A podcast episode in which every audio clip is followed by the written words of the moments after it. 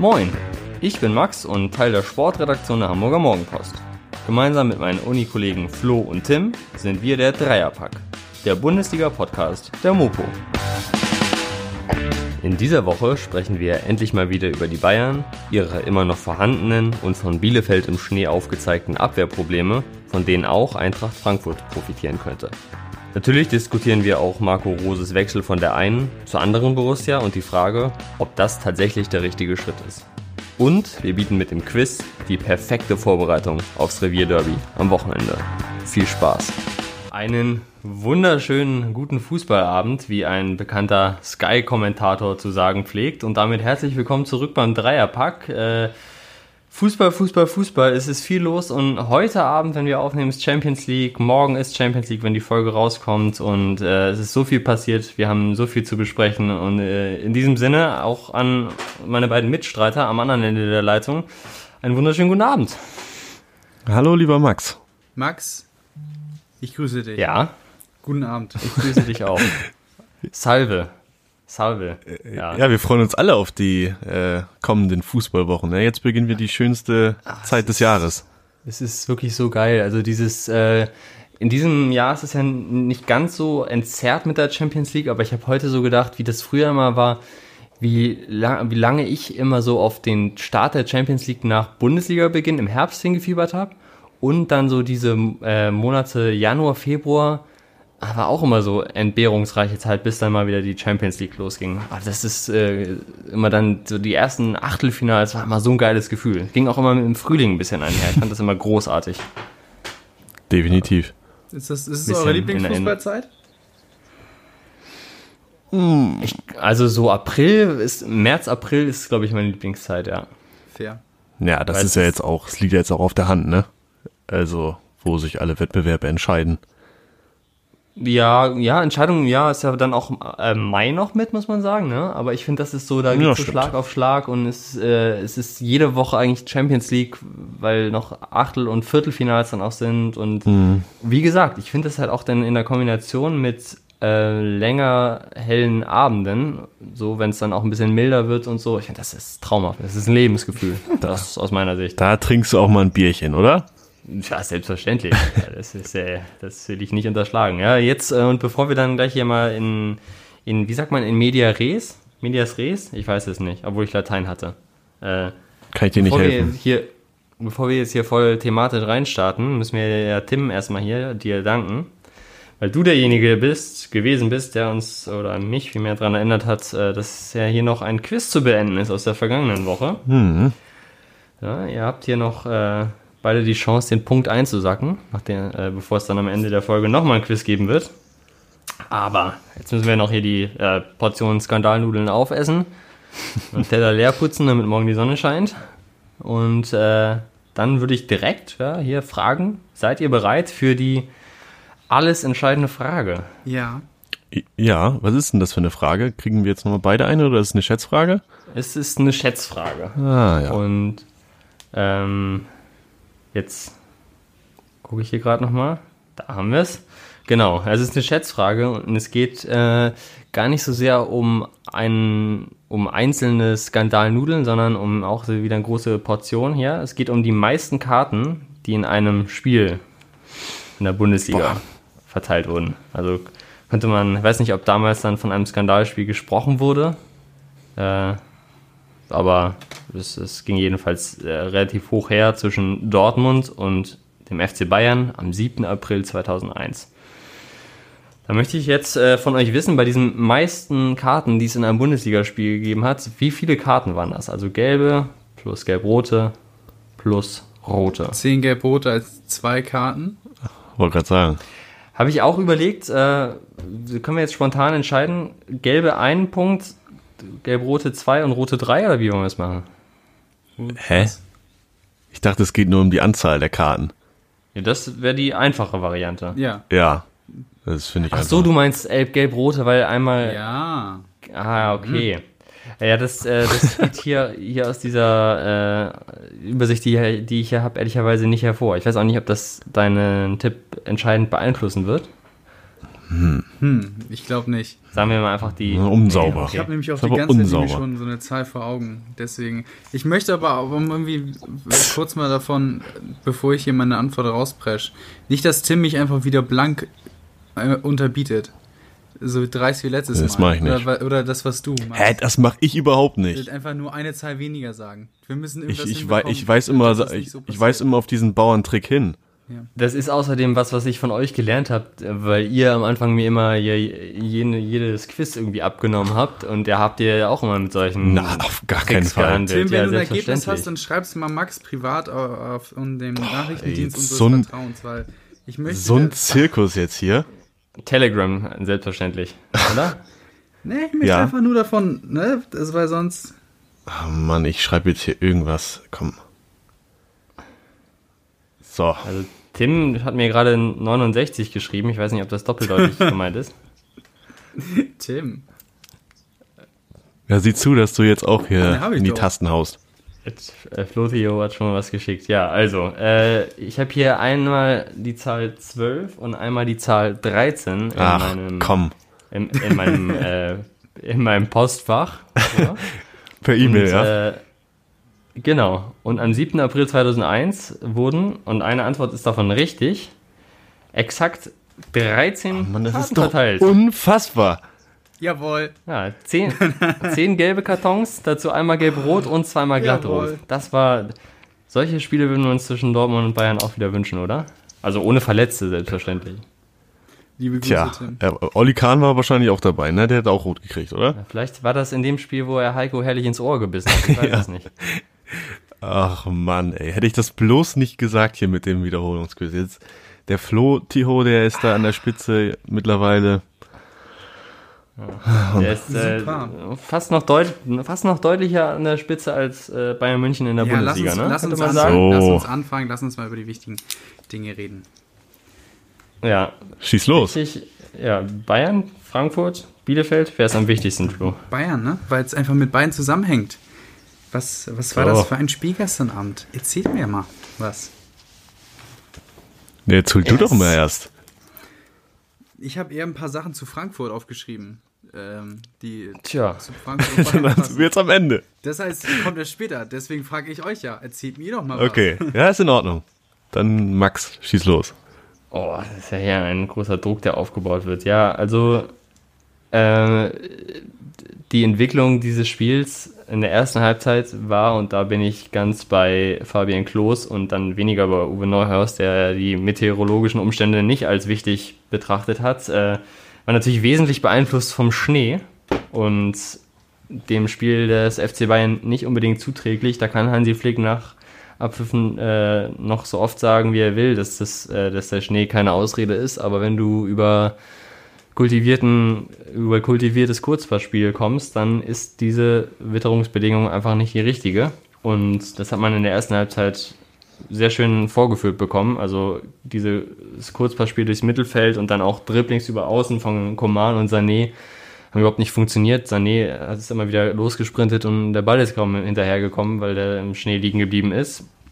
Auf der anderen Seite hat es natürlich Bielefeld sehr gut gemacht, äh, sehr eng das Spielfeld gemacht und hat auch, und das muss man ja auch sagen, gut gekontert, äh, war selbst spielstark. Der Herr Flapp, der ist ja äh, offenbar eine richtige Perle, den sie da, die sie da nach Bielefeld geholt haben. Richtig spielstark, ne, muss, man, muss man wirklich sagen. Ähm, der kann Fußball spielen und dass Bielefeld das auch kann, hat man ja auch gesehen. So. Und wenn dann beispielsweise Bunassar in der Viererkette rechts verteidigt und Niklas Süle das gemeinsam mit Lukas Hernandez innen macht und die Abstimmung nicht so richtig stimmt, dann passiert mhm. das wie beim 0 zu 1. Also das war schon, Bielefeld hat die Umstände, die äußeren und die Aufstellung der Bayern, finde ich, sehr, sehr gut ausgenutzt und ja, am Ende kann man schon, kann Bayern schon auch von Glück sprechen, weil solche Dinger wie das Abseitstor für Bielefeld, das ist am Ende des Tages reines Glück, ne? Also das ist eine, das sind fünf Zentimeter und wenn man ehrlich ist, ist äh, kann man das als Szene dazu zählen, in der Bayern ein Tor kassiert hat. So, ne? Das, äh, hm. die haben, also kann man schon sagen, die haben einfach auf eigentlich grundsätzlich auf regulärem Wege sozusagen sie ein Tor kassiert. Und das hat schon auch deren große Schwächen oder Schwachpunkte in der Defensive offenbart. Und jetzt äh, seid ihr aber mal dran. ja, also das äh, ist tatsächlich so, dass man das jetzt mal sagen würde, dass der FC Bayern mit einem Punkt gegen Bielefeld zu Hause leben muss. Ja, haben natürlich auch alle Beteiligten am Ende zugegeben, aber das ist schon durchaus überraschend. Ähm, ist ja aber auch jetzt in Ordnung. Ich finde auch ganz allgemein müssen wir das vielleicht ein bisschen differenziert betrachten, die Situation bei den Bayern. Ähm, haben wir jetzt in den letzten Wochen, als es wieder ein bisschen besser lief, gar nicht so oft äh, über den Club da gesprochen, als sie eigentlich ja so ein bisschen der lachende Sieger waren, äh, mit Blick auf die anderen Ergebnisse der Konkurrenten. Und ja, die haben in den Wochen zuvor jetzt eigentlich ihre alte Stärke gezeigt, so ein bisschen, haben in den meisten Spielen letztlich, wenn man rein auf das Ergebnis blickt, souverän gewonnen. Ähm, während wir davor ja oft darüber gesprochen haben, dass sie dass sie die Probleme mit den Rückständen haben, mit diesen ständigen äh, Hinterherlaufen äh, von Rückständen und den Problemen in der Defensive mit diesen vielen Gegentoren und außerdem, auch wenn sie dann oft knapp gewonnen haben, hatte man ja so ein bisschen den Eindruck, dass so ein bisschen die Souveränität und die Selbstsicherheit, dieses Selbstverständnis äh, bei eigener Führung so ein bisschen abhanden gekommen ist und dass man das Gefühl hatte, okay, ja, sie brechen ein bisschen ein und sie retten das Ergebnis oft nur äh, über die Zeit, was natürlich auch viel Kraft kostet und ja, das haben sie in den Spielen zuvor jetzt vor Bielefeld eigentlich einigermaßen in den Griff bekommen, ähm, auch wenn nicht alles perfekt lief, aber im Endeffekt war die Stabilität dann wieder da. Äh, das Spielglück vor allem auch war wieder da bei den Bayern und ja, hast du es auch schon angesprochen, gestern sah das aber wieder ein bisschen fragil aus. Da kann Flo wahrscheinlich auch gleich nochmal was zu sagen zu den Abstimmungsproblemen da, ähm, weil eben dann eine feste Achse gefehlt hat, weil auch einige Spiele ausgefallen sind und es hat durchaus mal wieder ein bisschen Grund zur Sorge ähm, gebracht und gerade mit Blick auf die Champions League, die jetzt ja auch wieder anfängt, ähm, hoffe ich mal oder sollten die Bayern hoffen, dass sie nicht wieder in alte Muster zurückfallen. Ähm, denn sonst, wenn sie wieder hinterherlaufen müssen, Rückständen, viele Gegentore bekommen, dann kostet das Kraft, die du einfach brauchst. Aber gut, sie sind immer noch Erster. Von daher alles gut, würde ich sagen.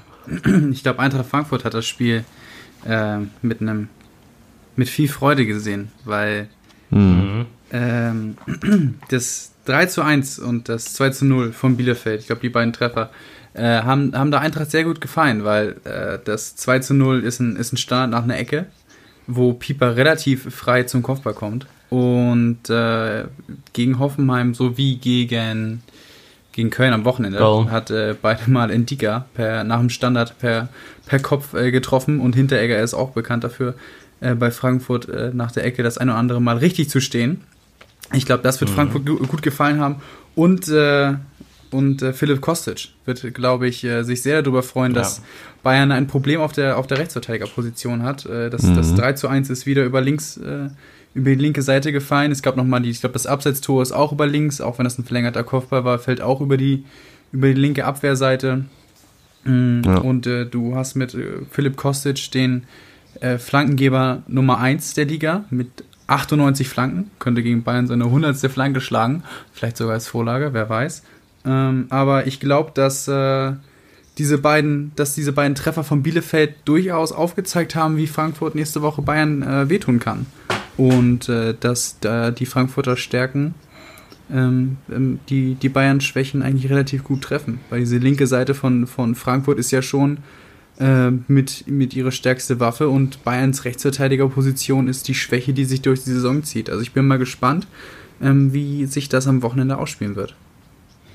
Ja, ich habe mir auch äh, ganz passend dazu äh, vorher aufgeschrieben, Frankfurt kann es eigentlich wie Bielefeld spielen. Die haben jetzt eine etwas andere Grundordnung mit der Dreierkette und Bielefeld mit der Viererkette.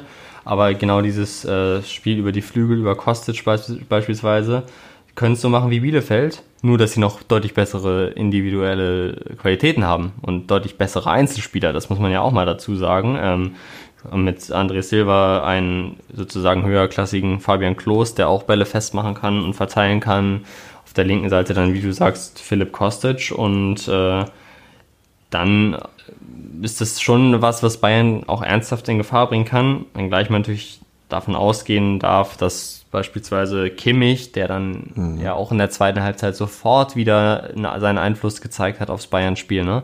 Also diese einerseits die Präsenz, also die verbale Präsenz, dann andererseits auch, wo er sich überall als Rechtsverteidiger dann Bälle holt, wie er sie verteilt. Äh, das ist schon, schon wirklich sehr, sehr stark und sehr, sehr wichtig. Das hat man gesehen in der ersten Halbzeit, dass das gefehlt hat. Ne? Da muss man äh, dann, oder kann man davon ausgehen, dass der gegen Frankfurt wieder spielen wird und dann auch Thomas Müller, der fehlt, äh, hat gestern auch gefehlt und wird auch gegen Frankfurt fehlen. Und das ist, glaube ich, ein sehr, sehr schmerzhafter äh, Verlust. Chupomoting hat es jetzt nicht schlecht gemacht, aber hat natürlich einfach nicht die Qualität von Thomas Müller. Deswegen darf Frankfurt sich, glaube ich, äh, schon berechtigte Hoffnung machen, zumindest auf dem Unentschieden, weil defensiv verwundbar ist Bayern und offensiv stark, äh, stark ist Frankfurt wiederum. So. Mhm. Ja, also man darf auch nicht, Goretzka hat auch noch ge äh, gefehlt, den darf man auch nicht äh, und außer Acht lassen. Ähm, habe ich aber äh, habe ich explizit ausgelassen, weil es jetzt zuletzt auch ohne ihn funktioniert hat. So, das, ja, also stimmt. ich, ich, ich echt finde, also damit will ich nicht sagen, dass er, äh, dass er nicht gut ist und dass er nicht wichtig ist fürs Team, aber den Ausfall haben sie zuletzt in der Bundesliga und auch im, im, im äh, bei der Club WM haben sie gut kompensieren können. Ja, das stimmt. Ähm, es führt ja trotzdem dazu, dass auch äh, einiges äh, rotiert werden muss in der Mannschaft aktuell, mhm. dass dann ein David Alaba ähm, erstmal auf die Sechs äh, geht, zum Beispiel Hernandez dann äh, jetzt auch dauerhaft scheinbar in der Mitte dann doch spielt und ja, Bunassar dann mal rein rotiert für Pavard. Also das war schon auffällig, dass das abstimmungstechnisch da nicht ganz so funktioniert und das hat eben die Bayern in der letzten Saison doch eigentlich so ausgemacht, dass sie da hinten ihre feste Achse hatten, mit der es funktioniert hat. Natürlich auch Boateng, äh, aktuell noch nicht äh, wieder mit dabei, den dürfen wir auch nicht vergessen. Also ja, äh, mit den Abstimmungsproblemen ist das so eine Sache und deshalb stimme ich euch dazu. Das wird am Wochenende eine spannende Sache gegen Frankfurt, ähm, wenn die Bayern mit einer nicht eingespielten Elf da ähm, antreten müssen. Und ja, auf jeden Fall, die Frankfurter sehr gefährlich äh, aktuell. Also da kann man echt schon mittlerweile jetzt hier wirklich von einer Spitzenmannschaft endgültig sprechen, wenn man, wenn man sieht, dass sie in Spielen wie gegen Hertha zurückkommen, das Spiel gewinnen, aber auch jetzt souverän gegen die unterklassigen äh, Teams äh, wie Köln dann einfach gewinnen und sich da nicht zum Beispiel wie der BVB ähm, irgendwie den Schneid abkaufen lassen. Also ja, ich bin sehr gespannt äh, auf das auf das Spiel und ähm, ja, das könnte durchaus wegweisend sein oder ein Indiz liefern, äh, ob wirklich Frankfurt sich da festbeißen kann. Also ich find's cool. Mhm. Eine Stärke, die Frankfurt auch mit reinbringt, ist, dass sie ja durchaus äh, variabel sind, die ihnen erweisen, zum, zum Abschluss zu kommen. Wir haben ja schon angesprochen, ob über, über Standards, ob es Freistöße oder ähm, Ecken sind, sind sie, sind sie sehr gefährlich. Dann aber auch über, die schon angesprochen, die Kostic-Flanken, aber auch die beiden Zehner, die sie jetzt da etabliert haben, Younes und, und Kamada sind sehr gut in Form.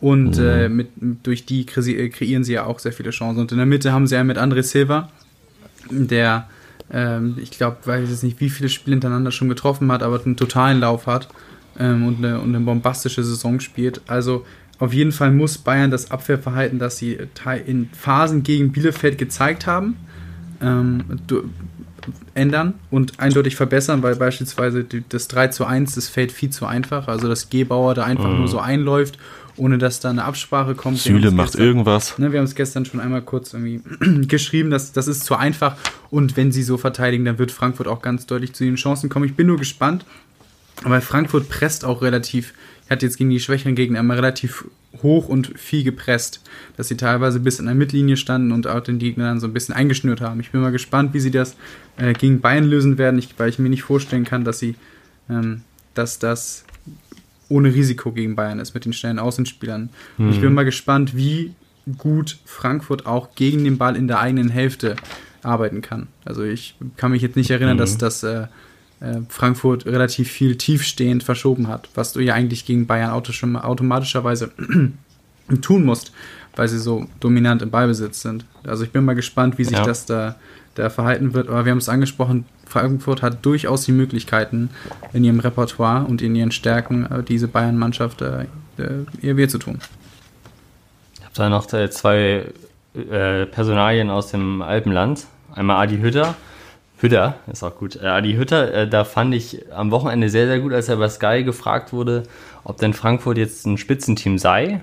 Seine einfache Antwort, ja, das kann man ja, schon so sagen. Ist ja so. so. Das äh, fand, hat mir sehr gut gefallen und das können sie jetzt allerspätestens gegen Bayern unter Beweis stellen. Äh, ob sie eben auch, wie du schon sagst, Flo, auch taktisch anders können, ne, weiter zurückgezogen gegen spielstärkeren Gegner. Und damit ist dann die zweite Alpenpersonalie da, David Alaba, der sich ja jetzt äh, heute offiziell verabschiedet hat vom FC Bayern oder seinen Abschied bekannt gegeben hat ähm, zum Saisonende. Und ich muss sagen, auf seine letzten Bayern-Tage gefällt es mir sehr gut, wie er im zentraldefensiven Mittelfeld agiert. Äh, das ist ja das, was er sich immer gewünscht hat, in der Nationalmannschaft auch gespielt hat. Und wenn er es mal in der Vergangenheit bei Bayern gemacht hat, dann ähm, hat es mir eigentlich nicht so gut gefallen, weil er dann, äh, ja, also ja, ich finde, er hat da seine Rolle überhaupt nicht gefunden. Er war er etwas orientierungslos, hat er jetzt aber total gut und äh, holt sich die Bälle gut ab, verteilt die Bälle sehr klug, spielt äh, wie zum Beispiel beim, beim Lewandowski-Tor überragende Pässe und weiß nicht, ob das jetzt für, für den Saisonendspurt vielleicht sogar eine Lösung ist. Muss man sehen, was dann ist, wenn ähm, Goretzka zu, zurückkommt, aber vielleicht dann Kimmich hinten rechts. Ja, genau, wollte gerade sagen. Das wäre eine Lösung. defensiv. Und Davis ist gerade auch hinten links in Topform. Deswegen hat, mich, hat mir das, äh, muss ich sagen, gut gefallen. Das ist auf jeden Fall eine mhm. gute Lösung, um die Rechtsverteidigerposition zu stärken. Ne? Ja. Genau. Wenn du da gerade ja. keine passende Option hast oder deine beiden Optionen ähm, nicht in Form sind, dass du da immer noch Kimmich einsetzen kannst und dann Kimmich äh, ja, passend ersetzen kannst im zentralen Mittelfeld. Sprich, Setzt aber Hader, ist, stellt aber auch den FC Bayern vor eine gewisse Aufgabe im nächsten Transferfenster, wenn dich Alaba verlässt und du vielleicht dann diese Position und die mehreren Positionen neu bestücken musst. Ja, es ist ein, ein Upamecano ist natürlich nicht so flexibel einsetzbar, muss man schon sagen. Aber um das nochmal äh, zu ergänzen, ganz kurz, Alaba, ich finde es auch deswegen eigentlich eine gute Lösung, weil ich ja jetzt auch in der Vergangenheit schon häufiger mal Alaba als nicht mehr den besten Innenverteidiger bezeichnet habe. Ähm, ist richtig. Streit, streitbare These, aber ich finde, ihm geht da sowohl Größe als auch mitunter dann Schnelligkeit gegen Leute wie Erling Haaland, hat man es gesehen, ab. Deswegen ist er da aus meiner Sicht jetzt zumindest für den, was heißt den Endspurt. Das ist äh, etwas äh, zu früh dafür noch. Aber für den Rest der Saison ist er da, glaube ich, gut aufgehoben. Ja, ja, aber das, das stimmt auf jeden Fall. Ähm, also ich finde es eine gute Idee mit Kimmich hinten rechts und dann Goretzka, Alaba auf der 6 setzt aber dann trotzdem noch voraus, dass die Abstimmung in der Innenverteidigung besser sein ah. muss. Ob da jetzt Süle ja. und Hernandez wie gestern spielen oder ähm, ja, Boateng dann wieder reinrückt. Also das war zumindest gestern äh, alles andere als überzeugend, aber gut. Findet sich aber ja vielleicht auch, genau. die jetzt äh, häufiger nebeneinander spielen, Süle und Hernandez. Absolut. Ja. Ja. Äh, auch jemanden gefunden hat, der BVB, oder? Wolle Rose kaufen? ja, gestern äh, am Rosenmontag, ne? Ja, ja also für, für die Gladbacher Karnevalsanhänger war das so der reine Untergang. Der schlimmste Rosenmontag aller Zeiten. Ja, das kann man durchaus so sagen. Ähm, gut, das wird die Gladbacher schmerzen. Ähm, man, ich würde aber mal behaupten, dass es absehbar war. Also, dass du, wenn du einem Trainer seines Formats äh, eine Ausstiegsklausel gibst, dann ja, dann muss man sagen, das ist dann jetzt irgendwann das Geschäft und damit muss man dann auch irgendwo irgendwo leben, äh, zumal Max Eberl ja auch ihn selber ähm, damals auch mit einer Ausstiegsklausel nach Gladbach geholt hatte. Ähm, jetzt kann man natürlich anfangen zu diskutieren, ob der Wechsel aufgrund der Perspektiven überhaupt sinnvoll ist, äh, weil natürlich auch Gladbach äh, in den letzten Jahren absolut überzeugenden Weg äh, und sympathischen Weg vor allem auch eingeschlagen hat von ganz unten jetzt in die, in die Champions League mit Rose. Und Gekrönt von den Sympathieträgern Markus Thuram und Brielle Embolo. So, kann man auch so sagen. Also ich würde sagen, man wird es jetzt äh, nicht vollends jetzt schon sagen können. Also da muss man erstmal Roses Wirken in, in Dortmund abwarten, was er da ähm, möglich, womöglich besser äh, leisten kann als in Gladbach. meine Hoffnung ist einfach für die Gladbacher, dass sie die Saison jetzt erfolgreich zu Ende bringen, denn mhm. ähm, die Anzeichen zu Jahresbeginn waren ja eigentlich top. Da waren sie sieben Spiele in Folge ungeschlagen und da haben wir sie eigentlich zu wenig gelobt, fand ich zumindest. Und jetzt haben sie halt wieder so eine kleine so eine kleine Delle drin. Ähm, jetzt kommt auch noch wieder doppelt beziehungsweise Dreifachbelastung zu. Muss man nochmal sehen, äh, ob sie das gegen City schaffen können. Aber ja, bei dieser Belastung hätte ich eigentlich gesagt, oder hätte ich vor ein paar Wochen gesagt, dass sie diese weniger Belastung gut getan hat oder dass es ein Grund gewesen ist dafür, dass es so gut lief. So, und jetzt fängt das auch noch wieder an. Und ja, ich hoffe mal, dass sie sich zumindest dann im Endeffekt für die Euroleague zumindest natürlich aufgrund der starken Konkurrenz äh, qualifizieren können. Und wenn sie das schaffen, wenn sie, ja, auch wenn sie jetzt ausscheiden im Achtelfinale und wenn sie vielleicht ins Halbfinale DFB-Pokal bekommen, dann ist das schon alles in Ordnung, finde ich, in Gladbach. Und wenn ein neuer Trainer kommt, wovon man bei Max Ebel ausgehen kann und wenn ein Großteil der Spieler bleibt. Dann Meinst du, es kommt ein neuer Trainer? Ja, wer soll denn, was meinst du denn, wer kommt? Ah, das war jetzt ja nicht ganz so ernst gemeint. Es klang so, als ob das noch überhaupt eine Frage sei, ob überhaupt einer kommt oder nicht. Ja, also ich meine, die Betonung lag auf ordentlicher Trainer. Also so. deshalb meinte ich, dass Max Ebel da äh, seit Jahren gute Arbeit leistet und das machen wird. So, und wenn auch ein Großteil der Spieler bleibt, jetzt hier nicht alle der Rose mit nach Dortmund äh, nimmt, dann bin ich überzeugt, dass es dem Club nicht schaden wird und dass die trotzdem oben dran bleiben werden. Wie, wie seht ihr das denn? Ist es aus Gladbach nach Dortmund von der Borussia zu Borussia. Ist das noch ein Fortschritt? Weil das war ja immer wieder die Frage, sowohl bei Spielern wie Neuhaus als auch beim Trainer namens Rose. Von der, von der sportlichen Qualität, die gerade auf dem Platz abgeliefert wird, ist es vielleicht schwer äh, zu argumentieren, dass es gerade in der jetzigen Verfassung beider Mannschaften unbedingt der Fortschritt ist. Ähm, wenn du aber darauf nochmal zurückblickst, dass Eber gesagt hat, dass er Rose gar nicht erst ohne Ausstiegsklausel bekommen hätte, dann zeugt das ja aber auch von einem gewissen Selbstvertrauen von Rose selber. Dass er durchaus mhm. weiß, was er bewegen kann und für welche mhm. Mannschaften attraktiv ist. Es ist ja auch vermutet mhm. worden, dass, dass Rose jetzt nicht zum ersten Mal auf dem, auf dem Dortmund-Zettel stand, ähm, sondern dass er damals schon äh, als äh, Favre eingestellt wurde, ein Kandidat war. Äh, von daher sehe ich das äh, als, als einen Schritt von Rose, dass er sich nochmal bei einem Verein beweisen möchte, der durchaus nochmal von, von der, vielleicht von der Infrastruktur und auch von der, äh, von der Strahlkraft größer ist und den er auch durchaus äh, mit, mit eingeplant hat. Dass er den, das ist, war ihm schon bewusst, dass er jetzt nicht da seine Zelte aufschlägt in, in Gladbach und da für längere Phasen bleibt. Ich sehe das auch nicht so kritisch für Gladbach, diesen Wechsel, dass sie jetzt Rose verlieren, weil ich glaube durchaus, dass bei Gladbach äh, Rose mit ein Faktor war, aber ich glaube, dass der entscheidende Faktor von, für die sportliche äh, Entwicklung auf lange Sicht Eberl ist, weil er äh, mhm.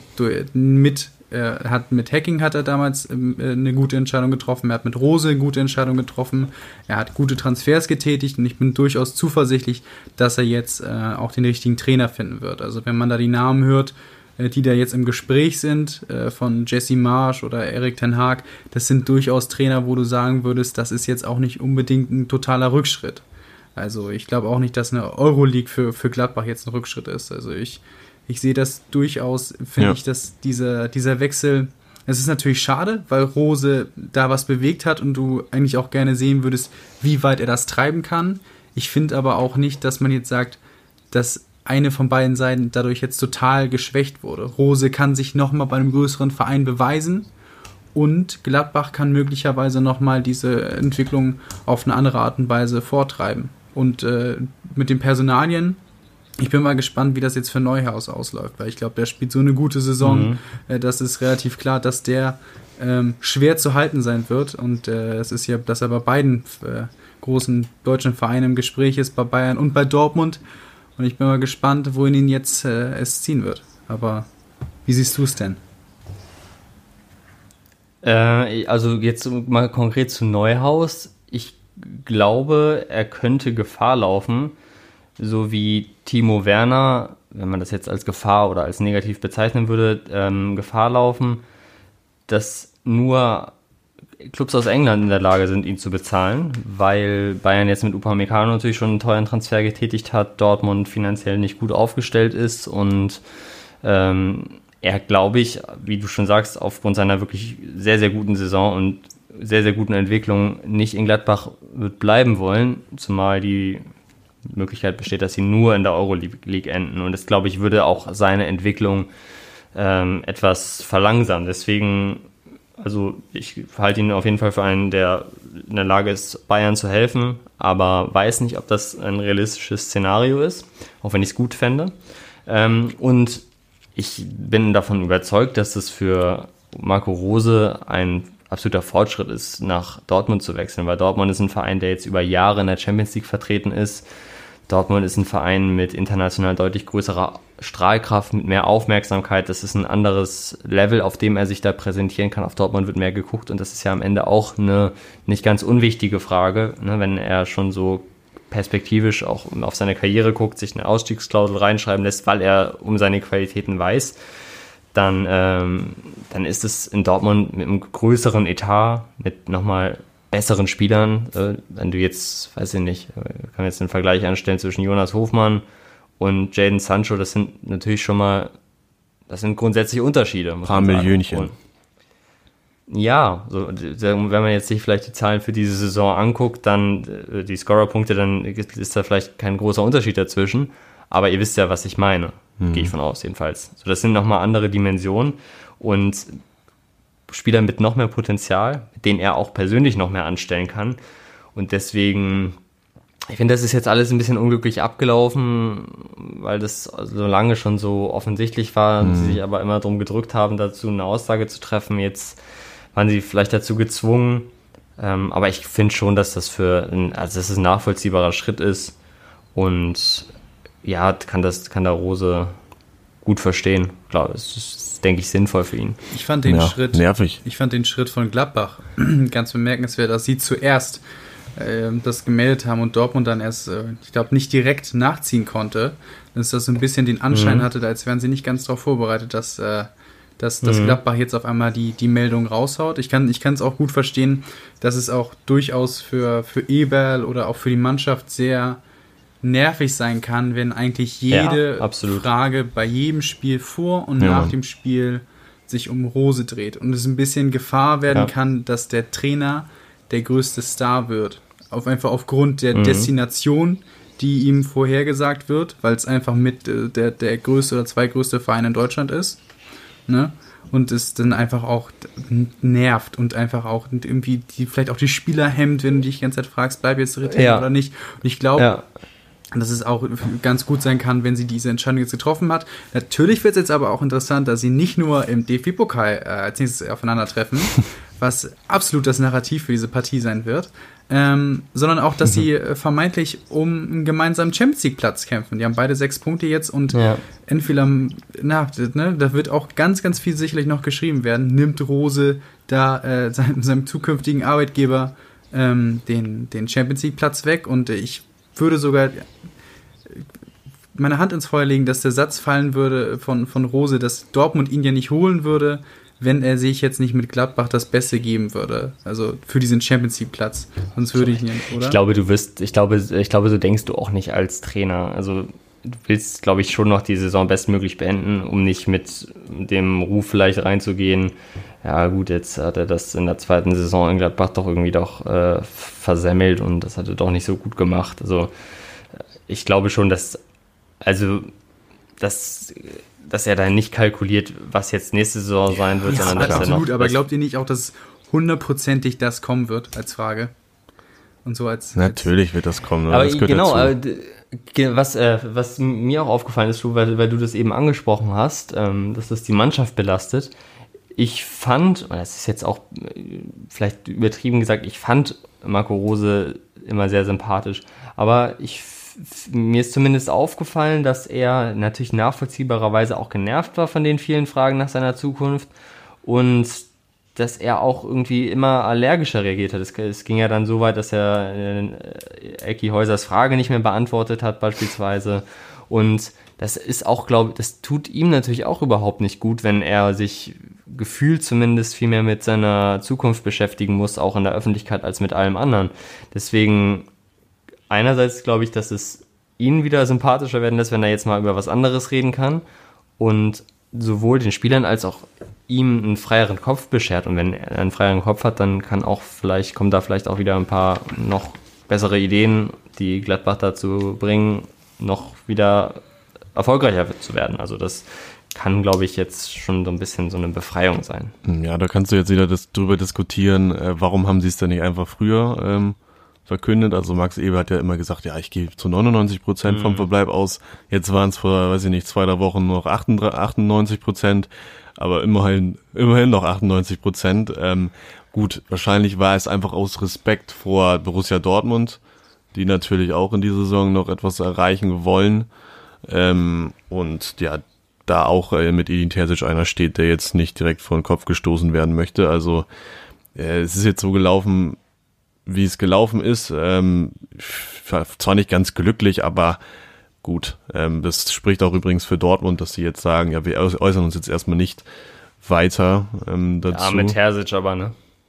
Ja, das ist, das ist natürlich nicht ganz einfach. Da muss man, da würde ich auch sagen, hm, ob der da jetzt ähm, sich nicht für den vor den Kopf gestoßen fühlt, könnte man auch jetzt äh, wieder, wieder diskutieren, aber zumindest reden sie jetzt nicht äh, in den nächsten Wochen dauerhaft über Marco Rose, sondern wollen den auch erstmal ihren, seinen Job zu Ende führen lassen in Gladbach. Also das gehört jetzt zu einem professionellen Fußballgeschäft auch dazu, würde ich sagen. Also ich glaube ja, dass äh, Max, dass sie es nicht früher verkündet haben, weil Max Eberl sich erstmal noch in den Bergen, in den Schweizer Bergen mit Lucien Favre treffen musste, um die Rückkehr äh, dingfest zu machen. Mit Dieter Hecking als Co-Trainer, äh, auch als Comebacker. Hans Meyer. Hans Meyer, richtig. Äh, wen haben wir noch? Weiß ich gerade nicht. Wer war noch so in Gladbach? André ja, hier die ganzen, die ganzen äh, Glatzköpfe hier. Stimmt, war Fronzek nicht auch da? Der Gladbach-Trainer sogar noch Bayern geschlagen hat, obwohl er nicht, er wohl, obwohl er Interimstrainer war, glaube ich. Hat er gegen Bayern gewonnen und dann hat er erst einen festen Vertrag bekommen. Aber wo du das gerade mit der, mit der, mit der Aktion, mit den, wo er in die Berge gegangen ist, einen Urlaub gemacht hat, das zeigt ja aber auch durchaus, wie viel Vertrauen da Eber gegeben wird. Der tütet erstmal noch zwei ja. Transfers ein. Äh, also erstmal tütet er einen wunderbaren ja. Transfer ein ähm, und äh, verleiht noch Benesch nach Augsburg. Währenddessen ist, ist er dann, dann weg, macht, äh, gönnt sich eine Auszeit und ist jetzt wieder da und jetzt ist das andere geregelt. Also das zeigt ja auch einfach, wie fest der Mann da im Sattel sitzt. Ähm, ja. bei, der, bei den Fohlen. Bei mhm. den Fohlen so. ähm, aber so. ich, bin, ich bin auch ich bin gespannt. Ich, ich freue mich darauf, auf den, auf den nächsten Trainer, der da kommen wird. Ich würde mich persönlich am meisten über Ten Hag freuen. Ähm, einfach äh, von, weil Kofeld. Die Spielweise von, von Ajax Aha. durchaus attraktiv ist, aber ich bin, wie gesagt, von beiden, von beiden Wechseln äh, überzeugt. Um, was ich aber auch ganz lustig fand, um nochmal rauszusuchen, Gladbach hat, ähm, ich habe mir vorher nochmal die Highlights angeguckt, und Gladbach hat drei gute Chancen für Wolfsburg nach Standards zugelassen. Und wir wissen ja, was, was Dortmunds Schwächegrad ist. Standards. Mhm. Und äh, wie ist äh, Wolfsburg in der letzten Minute nochmal zu einer großen Chance gekommen? Durch Klein-Klein-Spiel am Strafraum von Gladbach. Fand ich äh, ganz passend, dass Dortmund oder Gladbach jetzt im Spiel gegen Wolfsburg vielleicht die Schwächen nochmal gezeigt hat, die äh, die BVB auch die Saison gezeigt kann Rose schon. Und eine Sache habe ich, eine Sache habe ich mir auch noch rausgesucht, die habe ich jetzt äh, schon so passenderweise hier notiert, dann muss ich sie auch noch loswerden. Vielleicht erhöht es ja, egal vom Ausgang der Saison und dem Tabellenplatz, ob es nun Champions League oder Europa League ist, vielleicht erhöht es ja die Chancen, dass Borussia Dortmund Erling Haaland halten kann, wenn Marco Rose kommt. Erling Haaland hat nämlich sein allererstes Spiel für RB Salzburg unter Marco Rose absolviert. Hm. Boah, das ist so eine schöne Geschichte, ey. So, das, ist, das, ist, doch, das ist doch eigentlich das Narrativ, oder, Flo? Wie ist es? Ja, weiß ich nicht. Weiß nicht Aber gut, so dann, als Narrativ. Das ausreichend ei, ei, ei. Dann sind wir jetzt, äh, würde ich vorschlagen, nochmal kurz äh, bei Borussia Dortmund. Wahrscheinlich, wir können ähm, ja in Zukunft, das hat ja noch ein paar Monate Zeit, dann nochmal äh, darüber spekulieren, ob er da hinpasst oder nicht von seiner Art, ob er das Mentalitätsproblem äh, packen wird mit seiner klaren und offenen, ähm, offenen Art. Ja, also da werden wir, glaube ich, in Zukunft nochmal äh, drauf zu sprechen kommen. Jedenfalls sportlich. Beim BVB sah es mal wieder nicht ganz so gut aus. 2-2, ähm, also das ist natürlich jetzt hier ein Running Gag auch äh, in Folge des Dreierpacks. Wie es in Zukunft läuft, ja, das, darüber werden wir dann reden. Äh, noch ist Edin Terzic die Gegenwart, wird es wohl auch bleiben bis zum Ende der Saison. Und am Wochenende, ja, da steht ein sehr, sehr wichtiges Spiel an, würde ich mal behaupten, und zwar gegen Schalke 04. Was glaubt ihr, wer wird der von den Krisenclubs da den Sieg holen? Ich würde an Schalke Stelle mal Ecken trainieren oder Standards auf einem kurzen Pfosten. Irgendwas trainieren. Mhm, ja. Das ist ja wirklich schon ist, sehr äh, bezeichnend, dass, dass ich glaube, zwei. Aber an Dortmund Stelle so, so sollten die das auch trainieren. Sonst gibt es ein Problem. Ja, aber es ist ja durchaus bezeichnend, dass, dass Hoffenheim einfach zweimal hintereinander durch die fast gleiche äh, Flanke zu einer Chance kommt. Also zweimal fliegt dann dann eine Ecke auf einen kurzen Pfosten und beide Mal wird es gefährlich. Also Dortmund ist dermaßen aber anfällig äh, bei, bei Standards. Also da würde ich mir. Man muss aber der. Ja, sorry. Also da würde ich mir an Steiger Stelle das einfach mal nochmal angucken, wie da Tore gefallen sind. Und auch, also Bebu ist ja allein in der ersten Halbzeit zweimal alleine auf den Torwart ja. zugelaufen. Also wenn du da so ver verteidigst, und das ist ja auch durchaus durch, durch individuelle Schnitzer entstanden, wenn du da so verteidigst gegen Schalke, dann kann sich Schalke auch durchaus was ausrechnen. Das äh, wollte ich jetzt nämlich gerade noch sagen, weil das Problem ist ja bei Dortmund, dass es nicht nur ein Problem gibt. Das haben wir ja auch schon besprochen. Die Standards sind das eine, aber die waren ja auch, also haben ja auch äh, Hoffenheim zahlreiche Chancen wieder nach Ballverlusten ermöglicht, wo Hoffenheim einfach schnell umschalten konnte und das waren dann diese Bebu-Dinger. Also, das, da weiß man ja aus Dortmunder Sicht kaum, wo man anfangen soll. Und ja, klar, aus Schalker Sicht ist es dann vielleicht einfacher, Standards zu trainieren, als jetzt äh, die spielerischen Möglichkeiten plötzlich nach oben zu schrauben und dann nach Tempo-Gegenstößen zu Toren zu kommen. Wenn sie vielleicht auch hinkriegen, haben wir jetzt auch gegen äh, Union nicht schlecht gespielt, aber das war auch ganz schön, was, äh, was heißt schön, aus Schalker Sicht traurig. Es war ganz äh, treffend, was Suazerda nach dem Spiel gesagt hat, weil die haben keinen einzigen Schuss aufs Tor gehabt. Wir haben ein Problem, Tore zu schießen. So, das Ach, nee. Defensivproblem haben sie jetzt ein bisschen abgestellt. Es ist jetzt nicht mehr ganz so dramatisch, aber sind halt immer noch nicht in der Lage, Gegner zu schlagen, weil sie dann offensiv nichts auf die, auf die Kette kriegen. Hm. Ja, also bemerkenswert auch noch, ähm, um das jetzt auch vielleicht abzurunden, äh, was Mats Hummels nach dem Spiel gesagt hat. Also ähm, er hat ja gesagt, auch unter Terzic stimmt der Weg, ja, der arbeitet akribisch, emotional.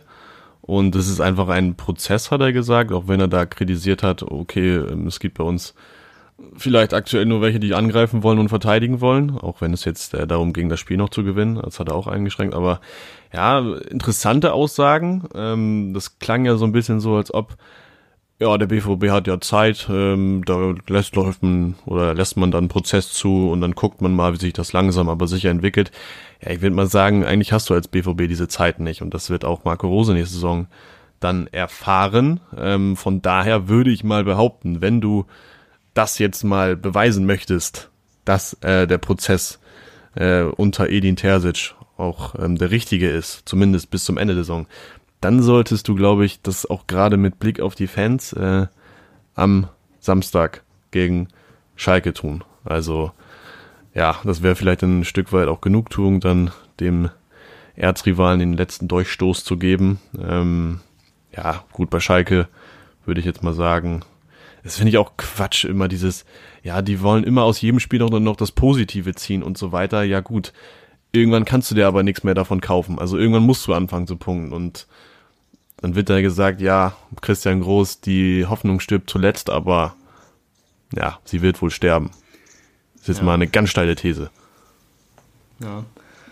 also wenn wir hier zu, ja, ja das war ja auch sorry schon wieder unterbrochen ja schlimm ist das ich meine das wenn man das Schalke Spiel gesehen hat dann hat man auch gedacht ja Mensch so so schlecht war das ja eigentlich gar nicht von von Schalke aber letztendlich stehen dann auch 20 zu 5 Torschüsse und eigentlich 300prozentig für Union Berlin äh, unterm Schlussstrich und äh, du hast irgendwie, dann haben sie, oder Schüsse in Richtung Tor, kein direkter Torschuss äh, für Schalke, aber das ist dann halt trotzdem irgendwie, immer noch nicht so wirklich genug und äh, allmählich, vor allem mit Blick auf Mainz jetzt, dass Mainz anfängt zu punkten mhm. und vor allem gegen starke Gegner, das kann man, können wir, müssen wir wahrscheinlich auch beim nächsten Mal äh, mal besprechen, was, was Mainz da jetzt äh, vielleicht für, am, am Werkeln ist für ein kleines Fußballwunder.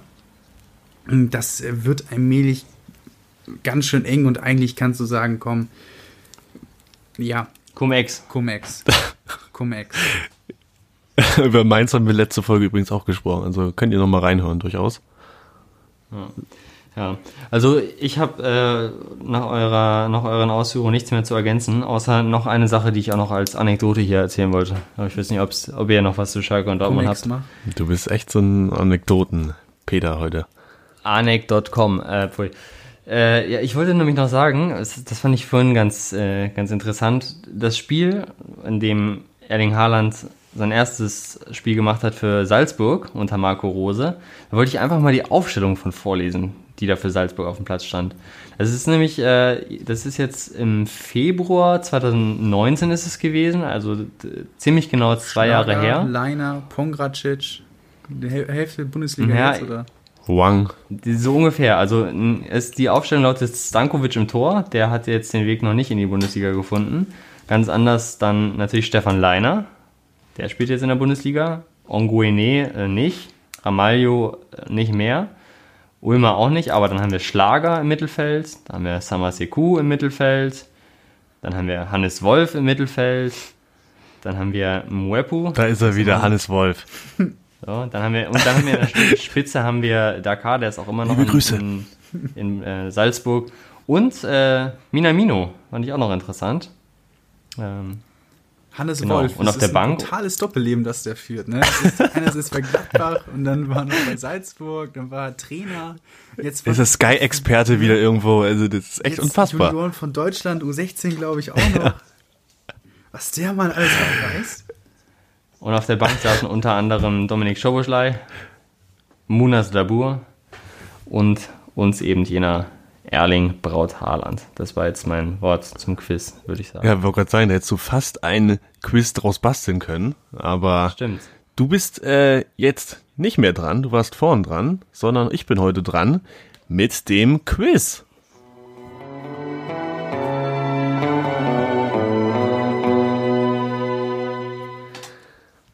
Da sind wir, mitten im Quiz und äh, ja, wer hätte es gesagt, es stehen die Derby-Wochen an, meine Damen und Herren. Mhm. Am Wochenende haben wir gerade eben drüber gesprochen, das passt natürlich super. Schalke gegen Dortmund und darauf das Wochenende, äh, nee, am Montag darauf, HSV gegen St. Pauli. Aber gut, das ist äh, jetzt vielleicht nochmal eine Woche weiterhin, ey, da können wir eigentlich auch mal wieder drüber sprechen, ne? Über HSV und St. Pauli. Können wir eine Derby-Spezialfolge machen. Echt so. Also zumindest mal ein paar Worte da zur zweiten Liga verlieren, weil es ja für beide Teams aktuell ja gar nicht so schlecht aussieht. Nun gut. Ähm, der Fokus ist aber tatsächlich auf dem Revier-Derby im Quiz diese Woche.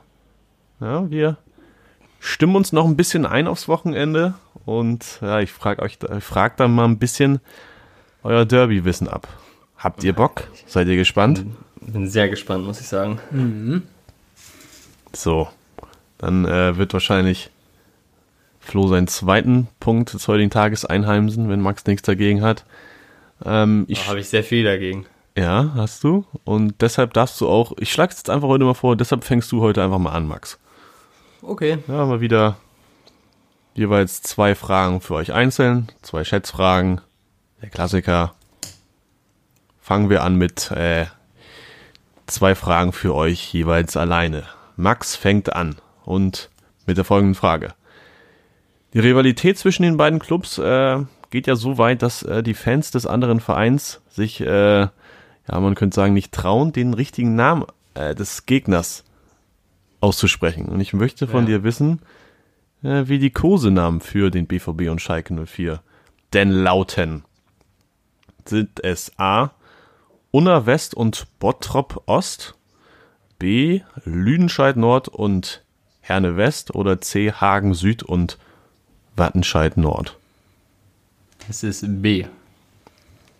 Das kommt wie aus der Pistole Ganz ungewohnt, aber es ist richtig. Ja, Lüdenscheid, äh, das wäre mir jetzt nicht eingefallen, aber Herne West wusste ich auf jeden Fall. Und das äh, passt zu welchem Verein? Äh, Herne West ist. Äh, boah, das ist ja jetzt das ist die richtige Quizfrage. Ich würde sagen, Herne West ist Schalke. Äh, ist das weißt so? du selber nicht, ne? Ich habe es nachgelesen. Ich bin jetzt aber gerade auch ein bisschen verunsichert durch deine Antwort. Weißt du es, Flo? Nee. Nee. Herne West ist Schalke. Lüdenscheid Nord ist Dortmund. So, So, gut. ah, Weißt du sogar der Learning das? Podcast. Der Learning Podcast. 1 zu 0 für Max. Damit würden sich wohl beide Teams zufrieden geben am Wochenende. Aber Flo, ja, der strebt jetzt hier nach dem Ausgleich mit seiner ersten Frage. Und zwar möchte ich denn von dir wissen, wie hoch der deftigste Derby-Sieg in einem Pflichtspiel jemals ausfiel. Und zwar haben wir die Antwortoption 7 zu 0 für Dortmund, 6 zu 1 für Schalke oder 6 zu 2 für Dortmund. Mm. Das kommt hier nicht aus der Pistole geschossen wie eben bei Max. Ich würde mal sagen sechs, nee, irgendwas mit sieben. Oh. Ja, sieben. Naja, es nur gab einmal mit sieben. Sieben nur für Schalke. 7-0 für Schalke war nicht in der Antwort, äh, in den Antwortmöglichkeiten. Trotzdem, Hast du da jetzt gerade noch ein D äh, hinzugefügt? wär, hä? Was, was war denn das erste von Schalke? Sieben, ich habe nur gesagt 7-0 Dortmund, 6-1 Schalke 6-1 oder Schalke, 6-2 sag ich. Dortmund. 6-1 Schalke, sagst du. Ja. Ist leider nicht richtig. Hm. Du wärst tatsächlich äh, mit dem 7-0 auf dem richtigen Dampfer gewesen. 1966 war das. Da hat tatsächlich Borussia Dortmund 7 zu 0 das Revierderby gewonnen. Ja. es ist, äh, ist früher, ich weiß nicht, komm, müsste man mal untersuchen. Ich weiß nicht, sind früher mehr Tore gefallen? Gefühlt schon. Also das, es gab auch mal ein 11 zu 1 von Bayern gegen Dortmund, glaube ich. Oder andersrum. Ich, äh, Ja. Da wurde noch richtig Fußball gespielt. so, Da war nichts hier mit äh, Tiki-Taka und. Da was- gab es bei, bei Robert Klaus keine abgekippten Ja, Sechser genau, und das wollte ich halb, sagen. Halb, halb vertikale Linksverteidiger. Legendäre Pressekonferenz. Das war wirklich. Großartig. Für alle Taktikliebhaber angucken. Angucken. Max würde jetzt eigentlich sagen, ja, das verlinken wir nochmal in unserer Instagram-Story.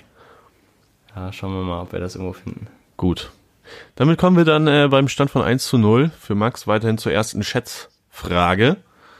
Und zwar ähm, ist es ja so, dass, ja, passend für ein Derby Gelsenkirchen und Dortmund ähm, gar nicht so weit voneinander entfernt sind. Ich möchte nun aber wissen, wie viel denn genau, wie viele Kilometer Luftlinie liegen eigentlich zwischen den beiden Stadien? Zwischen den Stadien, okay. Zwischen den Stadien. Das geht Zwischen nicht. Ortsmitte hätte ich natürlich was anderes gesagt. Ja, du weißt natürlich, an welchem Rand der, der Stadt das Stadion liegt. Du alter Geograf. Schön ist ja auch, wenn wir schon mal dabei sind, äh, der, die Dortmunder Bezeichnung fürs Schalker Stadion, ne? Die Turnhalle. Ja, aktuell wird da eher wirklich rumgehampelt und nicht wirklich gut Fußball gespielt. Kann man sagen. Wie sieht's aus? Habt ihr, habt ihr eine Idee? Habt ihr was niedergeschrieben? Wollen wir es jetzt hier wieder so machen, dass ihr mir das schreibt oder wollen wir einfach mal. Ja, okay, dann, dann bleiben wir hier beim Schreiben. Ja? Dir, Nochmal ich dir, bitte wie's die ist. genaue Definition der, der Frage einmal kurz. Ich möchte einfach nur die Luftliniendistanz zwischen den beiden Stadien wissen. Luftlinie, wir sprechen Flo nicht. musste das, Flo musste das nochmal genauer nachfragen, damit er es besser googeln kann. Ah, genau, Max, gut, dass du auch äh, die Einheit dazu schreibst. Ja, da wäre der Mathelehrer sonst sauer, wenn du schreibst nur die Zahl, die du geschrieben hast und ja, dann könnte man ja sagen, Ich kann, wie ich kann viel. mich hier nur lächerlich Bananen, machen, weil ich Äpfel. sowas überhaupt gar nicht kann. Ach, Ja, jetzt Quatsch. kommt wieder. Du wirst auf je, Flo, nach dieser Aussage wirst du auf jeden Fall den Punkt machen. Ja. Das ist, kann nur so Das ist kommen. typisch. Das ist wie Schüler oder wie, wie Mitschüler irgendwie früher in der Schule, die irgendwie immer, ah, das ist schlechte Arbeit, richtig schlecht, Ja. hat voll verhauen und dann am Ende so eins. Sind wir jetzt wieder in der Schule angelangt. Zurück zum Fußball. Ihr habt mir beide was geschrieben und es geht ziemlich weit auseinander. ich äh, habe ja gesagt, ich kann das nicht. Max, Max sagt 15 Kilometer und Flo äh, kommt mit 80 Kilometern um die Ecke. Ja, das ist, das ist, würde ich mal behaupten, optimistisch. ähm, und es ist auch ein bisschen zu optimistisch, muss man sagen. Es sind 27 Kilometer. Damit Max. Mit dem ist nächsten ja sogar, Punkt. Ist ja sogar relativ weit für einen Ruhrpott. Also das ist ja alles so eng beieinander. Hm. Ja. Das ist wirklich, ist, seid ihr schon mal mit dem Zug durch den Ruhrpott Nein. gefahren? Heute ist Geschichtsstunde. Du, Tim? Nee, also es ist Geschichtsstunde, es ist Geografie, es ist alles. Das ist unglaublich, weil wenn man mit dem, ich bin mal mit dem ICE nach Düsseldorf gefahren und wenn da fährst du auch durch den Pott und durch Bochum, durch Dortmund und so und der Zug hält, also der fährt jetzt nicht Höchsttempo wie ein ICE, kann er gar nicht, so lang sind die Strecken gar nicht. Der hält irgendwie alle fünf Minuten in Essen, in Erfurt und über, äh, nee, Erfurt nicht. Äh, in Essen und Erfurt. hält er überall an, also alle fünf Minuten und es ist immer eine neue Stadt. Das ist unfassbar. Wenn ihr darauf Lust habt, dann steigt auch einfach mal in Zug. So. So. 2-0 für Max. Und direkt die nächste Chance für Max, um jetzt hier schon, er kann schon für die Entscheidung sorgen, wenn er die Frage richtig beantwortet. Oberhausen war das, was ich vergessen hatte. RWO. Liebe Grüße an meinen Cousin, der das eh nicht hört. Ähm, ja, Max, nächste Frage. Ja. Welche Spieler haben denn aus deiner Sicht die meisten Revierderbys für ihre Vereine beschritten? Sind es Roman Weidenfeller und Gerald Asamoah, DD und Olaf Thon oder Michael Zorg und Klaus Fichtel? Klaus Fichtel, jetzt kommt Klaus Fischer. Boah, ist das ja, schwierig. Weidenfeller und Asamoah. Mhm. DD und Ton, Zorg und Fichtel. Also Olaf Thon, er ist doch schon im sehr jungen Alter zu Bayern gewechselt. Ist er wieder zurückgewechselt? Oder ist er überhaupt gewechselt? Hat auf jeden Fall doch irgendwie vier Tore gegen Bayern gemacht als ganz junger Bursche. Boah, das ist schwierig. ADD kommt mir schon sehr verdächtig vor. Äh, wer, wer war das mit Klaus Fichtel zusammen? Michael Zorg. Michael Zorg. Boah, das ist wirklich ein einziges Raten hier. Also Asamoah glaube ich irgendwie nicht, obwohl ich mir Weidenfeller gut vorstellen könnte. Äh, Ton. Ja, ich, ich gehe mit, äh, mit Zorg und Fichtel. Das ist wahrscheinlich die Idee. Mhm. Ja, Hilfe. Absolut, du hast absolut recht, Max. 3 zu Echt? 0. Geil. Michael Zorg mit 26 Partien, meisten Derby-Partien für ihn und Klaus Fichtel mit 25. Stark. Ja, 3-0, Max. Du hast das Ding schon eingetütet. Das ist ja der Wahnsinn. Tja. Das ist ja die Sensation hier heute. Das kann nur bedeuten, dass Schalke gewinnt. Der Underdog im Quiz gegen, gegen die äh, Übermacht. Aber das ist dort mal. Jetzt wollen wir mal nicht übertreiben. Naja, wenn du da immer hier deine Punktestände vorliest, dann kann man das Gefühl schon gewinnen. Okay. Flo, willst du trotzdem noch äh, die Ehrenrunden drehen? Kriege ich noch eine Frage? Ja, du kriegst noch eine und gibst noch eine Schätzfrage. Du hast dir die Mühe gemacht, dann, dann gib mir mal eine. Ja, Außerdem fürs, äh, damit alle besonders gut gerüstet sind mit Derby-Fakten. So. Selten sind ja auch Torhüter als Torschützen bekannt. Es gibt aber einen Torhüter, der hat tatsächlich mal im Derby getroffen. Ich möchte wissen, welcher das war. War es Manuel Neuer, Jens Lehmann, Frank Rost oder Jens Lehmann? Jens Lehmann. Habe ich da etwa schon äh, eine Antwort gehört? Ja. Idee. Jens Lehmann hast du gesagt? Das ist richtig. Ja.